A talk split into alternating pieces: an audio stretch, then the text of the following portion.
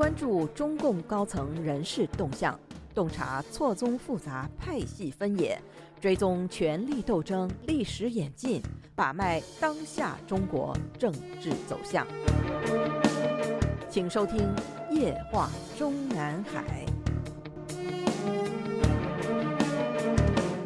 听众朋友们好，欢迎收听美国自由亚洲电台《夜话中南海》节目，我是节目的播讲人和撰稿人高鑫。我们今天所播讲文章的题目是从曾被性勒索的中共前驻韩大使李斌联想到秦刚的失足。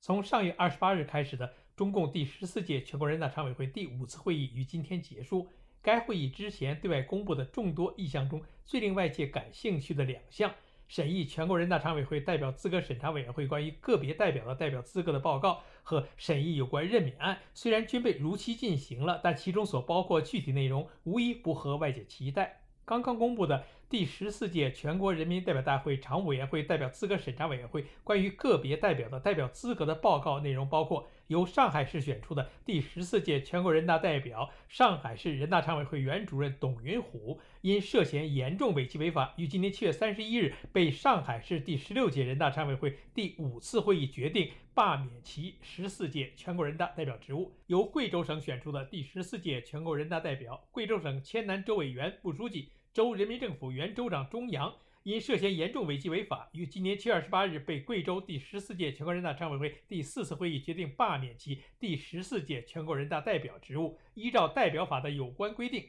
董云虎和钟扬的代表资格终止。至于外界事先关切的其军内职务已经被取代的几名军队高级将领，火箭军前司令员李玉超。火箭军前政委徐忠波、军委联参部前副参谋长张振中等均未在列。从上述的来自上海的董云虎和来自贵州的钟扬的被处理过程看，前者是七月初，后者是四月初即被宣布落马，然后都是七月底被所在地方人大率先处理。相比较而言，火箭军窝案的谣传刚刚出现时已经是七月中旬的事情，而习近平下令火箭军换将更是七月底才发生的事情。自此后，短短不足一个月的时间里，无论是军纪委的运作，还是军方人大代表资格审查委员会的运作，都来不及赶在这一波全国人大常委会的会议召开之前完成，是可以想见的。但是，也正如我们本专栏上篇文章中所分析的那样，这三个人日前都已经失去了军内的职务，应该都处在被军纪委留置调查阶段。未来对他们的最终处理会是什么程度，我们无法预测。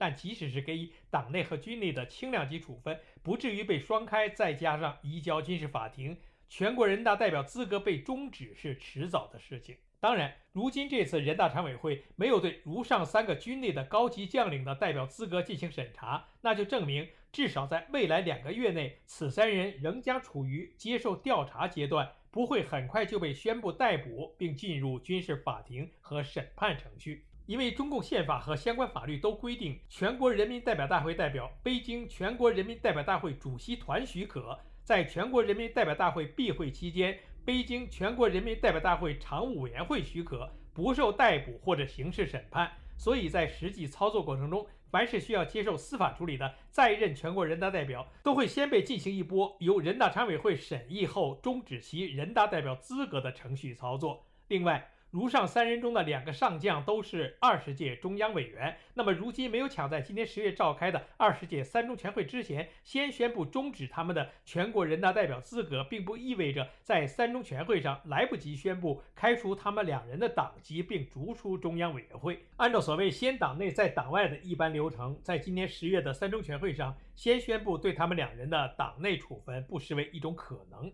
我们在本专栏的上篇文章中已经分析过。到本文截稿为止，秦刚也不过才失踪了两个月零三天。对他秦刚的最终处理决定的出台，势必是要带到中纪委的调查组先完成调查报告，中纪委常委会才会先拿出意见，然后是习黄八话。而这个过程能够在短短两个月里就完成的可能性有多大？笔者持谨慎怀疑态度。刚刚结束的十四届全国人大常委会第五次会议的有关任免案中，确实没有秦刚。但是这不但不意味着秦刚会长久停留在部国级的虚位上，反而证明这时间的拖延，客观上加大了秦刚的国务委员职务未来不会是被某次人大常委会宣布撤销或者免去，而是在全国人大的某次全体会议上被宣布罢免的可能性。而且未来由全国人大出面对他秦刚的党外职务的处理。不但是他的部国级的国务委员的行政职务，更有其十四届全国人大代表的资格。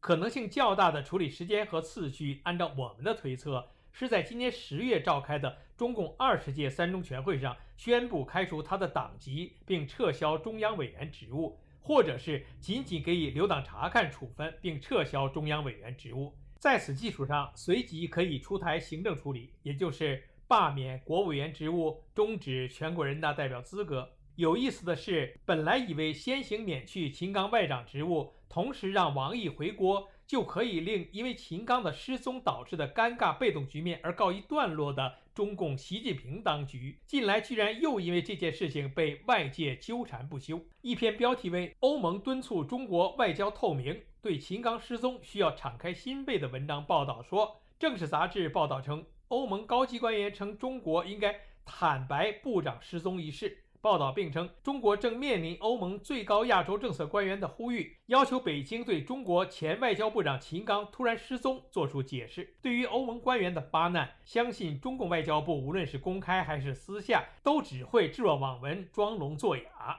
众所周知，当初彭帅失踪后。迫于国际网联的压力，中共当局赶紧安排彭帅在公共场合露一小脸儿，而且还假装接受了国际媒体采访。现如今的中共政权是绝对没有可能以彭帅模式让外界再度秦刚尊容的。说到秦刚曾经担任过的外交部部长职务，这里顺便提醒一下关注秦刚去向的读者和听众们：过去大家都已经知道。中共外交部网站在秦刚的外交部长职务被王毅重新接回去以后，就把秦刚的名字从历任外长栏目里删除了。近日我们才发现，该网站上不但是历任外长栏目里没了秦刚，至今也没有被恢复，而且历任外交部副部长和部长助理栏目里秦刚的名字也被拿掉了。不过，我们也注意到了，中共驻美使馆的网站里居然还保留着前大使秦刚的名字和简历，其中也清楚记载。秦刚是2017到2018任外交部部长助理兼礼宾司司长，2018到2021任外交部的副部长，2021开始任驻美利坚合众国特命全权大使。当然，中共驻美使馆至今上海保留的秦刚的截止担任中共驻美大使的完全简历中也有错误的地方，因为简历中说他已婚育有一子，但事实上应该是至少育有两子。外交部网站上为什么对秦刚如此绝情？唯一能够给出的理由就是外交部现任负责人，主要是现任外长王毅和党委书记齐豫对秦刚所犯错误的严重程度，以及在习近平当局那里引发的震怒程度最为清楚。他们最为明白，秦刚的未来已经不是能否在外交系统不出的问题，而是给予何种程度的重度惩罚，才能够令习近平感觉到以解心头之恨的问题。您现在收听的是自由亚洲电台夜话中南海栏目，高鑫主持播讲。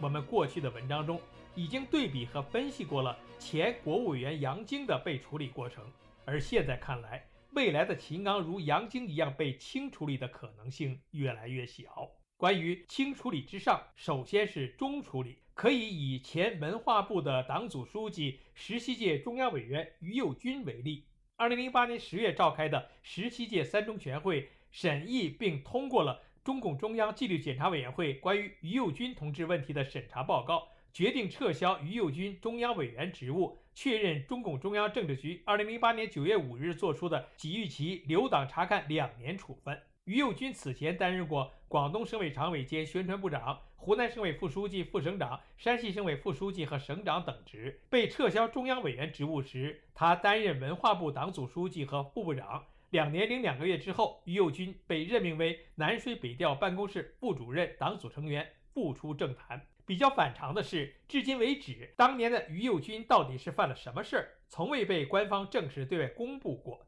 但可以肯定的是，既不像如今秦刚所犯错误的影响之恶劣传遍全球，也不是像秦刚一样不但婚外乱性，而且还婚外产仔。所以，我们较为坚决地相信。习近平当局未来对秦刚的最终处理不会轻到于右军的程度。中共党内对于党员干部的处分，有一部分是开除党籍但未被开除公职，当然也没有被移交司法，只是行政降级使用。但是这一类人没有一个达到中央委员级别的，不适于和秦刚对比。而能够与秦刚对比的被重处理的中央委员的例子就不胜枚举，比如十九届中央委员、前司法部部长傅政华。上月七日，我们在本专栏发表过，秦刚如果进秦城，只会是因为习近平对他的爱之深变成了恨之切一文。文中分析了秦刚的事情，大概率是因为看热闹的不嫌事大而被外界媒体复杂化了。同时，笔者也认为。秦刚所犯的周恩来所说的乱搞的错误，已经上升到了不以他本人和习近平意志为转移的严重影响党和国家外交形象、外交信誉的高度。秦刚当初的一时快活，把个习近平搞得是要多被动有多被动，用不着在这里过多琢磨了。所以为此恼羞成怒的习近平对秦刚的感情由爱转恨是非常合乎逻辑的。去年的这个时候，习近平对秦刚爱的有多深？如今的习近平对他秦刚恨的就有多切。如果是习近平对秦刚由爱转恨的分析成立的话，那么进秦城肯定是秦刚未来的唯一出路了。不过，我们当时把外界说的秦刚事件复杂化，所针对的主要是一些外界媒体及时评人不约而同的把秦刚失踪与差不多是同一事件发生的火箭军窝案串联在一起，而我们本人更倾向于相信。这两起案件只是时间上的并行，而无相互交织。但是，有读过我们如上文章的朋友提醒我们，换个角度，把秦刚事件或者说秦刚所犯错误性质和内容向复杂化的角度开开脑洞。我们在七月上旬发表的《傅二乃事小，秦二是事大》一文中，也曾经分析过，因为秦刚在担任驻美大使期间。与傅小田女士通奸，并导致其怀孕，从此留在美国，从孕初到生子，再到生子数月之后返回中国的这一整个过程，都是发生在美国。美国政府和美国情报部门怎么可能都一无所知？那么，据此再深入分析下去，虽然中共政权历史上，确实有驻外大使被人家色诱成功而沦为间谍的李斌案的深刻教训，但傅小田小姐当初贴上身为驻美大使的秦刚是美国 CIA 所施之仙人跳的可能性，似乎已经被傅小姐产后拼死也要让孩子认爹的行为所排除。在此基础上，我们只能从秦刚在离任驻美大使之前。具体时间是从秦刚用专机从美国洛杉矶迎接当时的香港凤凰名妓傅小田到华盛顿，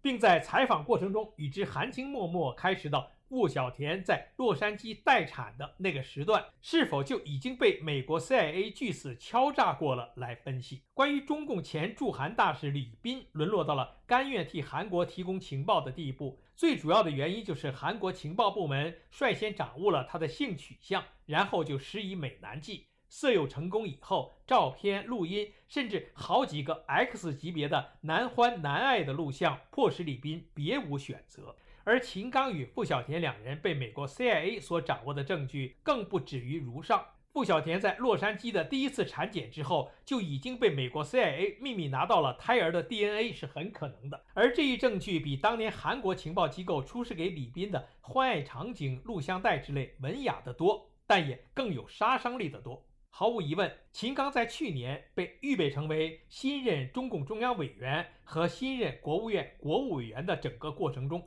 向组织上隐瞒了。他有一个怀了他孩子的情妇正在美国待产的所谓个人情况，在此前提下，只要美国 CIA 以此敲诈他，他就只有两个选择：要么按照美国人的要求做，要么向组织上坦白。事后看来，秦刚选择了前者，在逻辑上是成立的，不然他也不会成为中央委员和国务委员。分析到此，我们的结论是：除非美国 CIA 当初对秦刚的婚外情乃至在美国婚外产仔这一事毫不知情，或者虽然知情，但是却只是替秦刚保密，并没有据此，或者说还没有来得及敲诈他，否则秦刚的问题就有可能是和李斌同样性质。